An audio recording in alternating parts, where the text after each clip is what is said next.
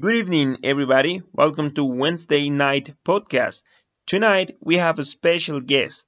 She is the most famous Oxford University teacher who has been working with the new generation Alpha, and the most incredible point is that she is part of the Z generation.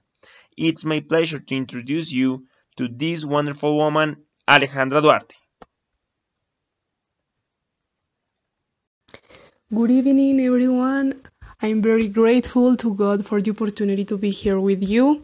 As far as I know, you invited me to talk about my accomplishment in teaching career, and I'm willing to tell you everything you want to get.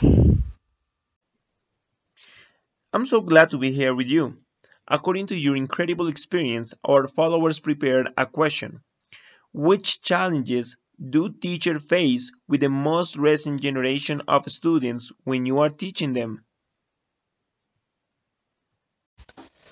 Well, that's a question without an answer because challenges depend specifically on the teacher.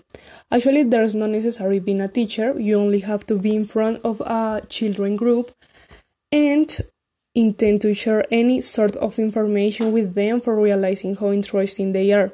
They understand things in a different way and you start being shocked with that at the beginning. So I'm going to tell you how it was that one of my career and I still remember my first day at the school where I worked.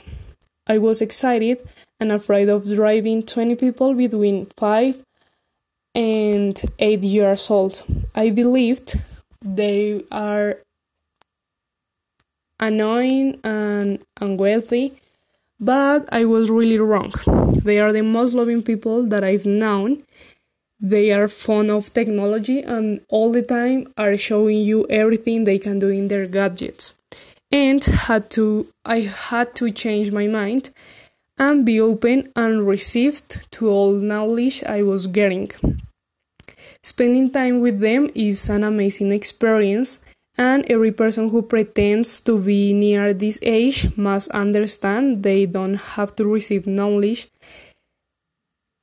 they also wish to get an exchange of information, and that sort of acti- activities are what they love.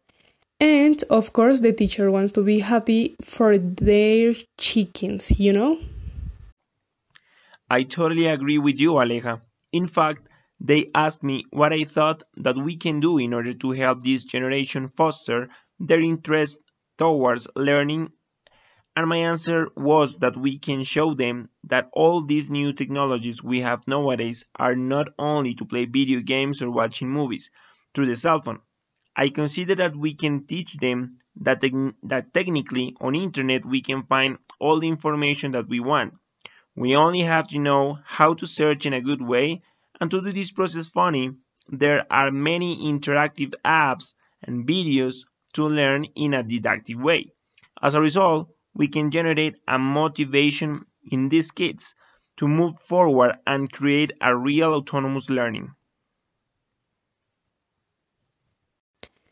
Absolutely, I see your point, and it's really interesting and important. Keep in mind everything you talk to. An advice to get that is not using elaborated activities because they visit websites and content the most happiness for alpha generation. Unfortunately, this podcast is ending, and we hope to be here with you in a future one. Thank you for coming, teacher Alejandra. It was a wonderful night. There's nothing to be thankful for. I'm very glad to share my experience with you and your listeners, and I hope it has been nice for everyone and we can have another time to exchange experiences after. See ya! Yay!